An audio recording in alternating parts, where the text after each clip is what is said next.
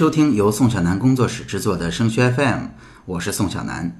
今天是二零一五年的十月二十五号，也是我们升学 FM 的第二十二期。升学 FM 是一档与高中的家长和考生分享与高考和留学有关的信息与经验的播客节目，实用接地气是我们的标签。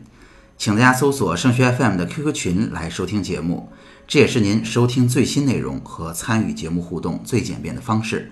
升学 FM 高考群的群号是二七四四二零幺九九，升学 FM 留学群的群号是三四幺五二九八七五。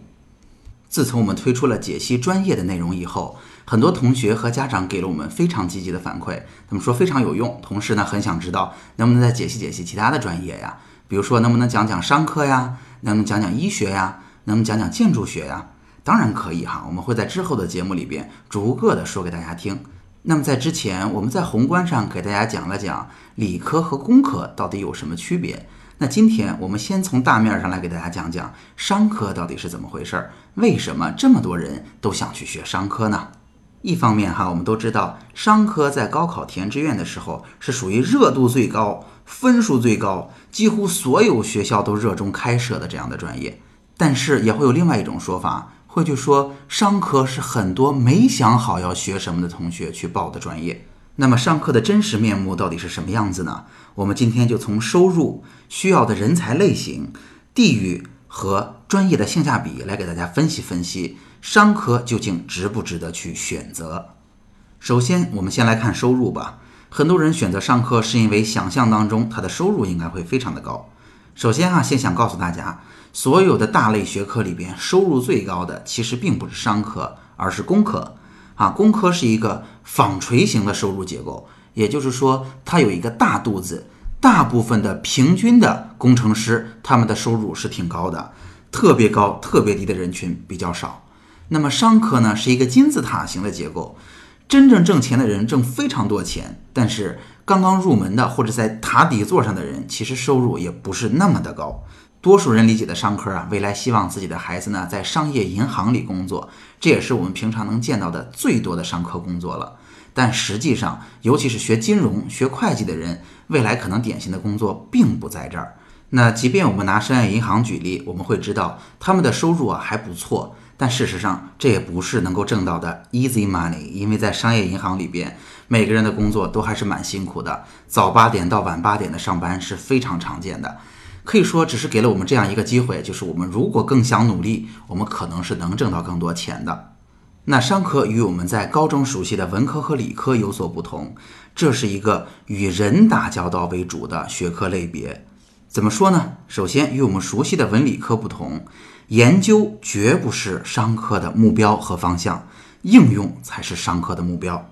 当我们学习金融也好，会计也好。我们的未来不是要去做研究、做科研的，而是怎么把它更好的应用在生产实践当中。其次呢，念书学位这些也不是商科的核心竞争力，商科最核心的竞争力是人脉和经验。所以，理工科的同学为了找一份好工作，往往他们会在大学里边去参与科研呀、参与项目呀，做科研就有了就业的优势。但是商科靠的是什么呢？你会发现，商科很多同学在二年级、三年级就已经跑到公司去实习了。实习经验和人脉的积累，才是商科找工作最重要的核心竞争力。说过了收入和学科需要的人才类型以后，我们再来说说商科对于地域的选择性和性价比吧。首先哈，在我们大多数人的印象里，商科在很多城市其实更多的是一个服务行业。事实也的确如此。如果你不想做一个单纯的服务业者，你想去从事更加专业的金融、会计、营销、人力资源的工作，那么地域选择性就非常的强。这样的工作和职位几乎只存在在一线城市。所以，如果你是一个学商科的人，能在北上广就不要在二线城市，能在二线城市就不要在三线城市。所以在填报志愿的时候，如果你想学商科，首先你要去承担一个比学校高出去不少的分数，让你能够选到这个学科，同时你还要再去损失一部分分数去选择一个好的城市。所以综合上面的几点，我们能够看出来，商科在实际的志愿填报当中，性价比并没有我们想象的那么高。好，我拿几个专业来做一做对比。比如说，很多同学也都很关心刚才我们提到的建筑学和医学。建筑学和医学，他们跟商科的相同之处是，但凡这个学校有开设这个专业，这个专业一定很热门。想进到这个专业去，一定要比该学校的投档分数线高出去不少才可以。但是，他们与商科不同的地方在于。其实建筑和医学不是每个学校都能开的。你会发现，如果想学这两个专业，你能去的学校也就那么几个。我只要认准他们就行了。能去的地方一般都是有积累的好学校。但是商科不同，商科是一个非常非常热门的专业，而且开设的难度并不那么高。你会发现，但凡是个学校，几乎就有商科，而且商科甭管排名高低，它的分数一定很高。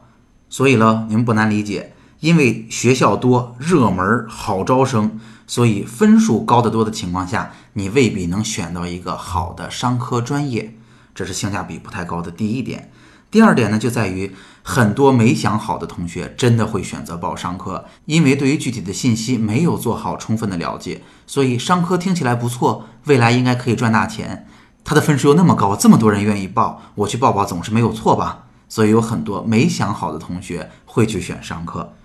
说到这儿哈，话题说的稍微有点负面了，但事实上我是想提醒大家，商科没有大家想象的那么好，性价比那么高，需要我们那么趋之若鹜。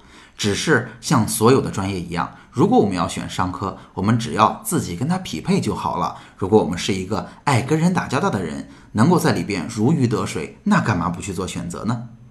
好的，最后给大家分享一下商科有哪些典型的科目，我们会有机会在之后的节目里边逐个给大家讲。它包括了经济学、金融、保险，包括了会计、市场营销、人力资源，这就是商科的典型的专业。在它里边，当然还有一些，呃，我所称之为包容性的学科，或者跟很多学科都沾一些边儿，但又不完全一样的学科。这包括了像工商管理啦、国际贸易啦、电子商务啦等等这样的学科。之后我们会有机会给大家一一的讲述。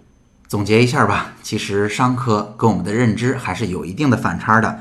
今天我们从收入、对个人的要求、地域、性价比给大家分析了一下这个学科，所以它适合什么样的人呢？它适合愿意跟人打交道的人，它适合闯实的人，适合愿意跟人沟通、愿意建立人脉的人。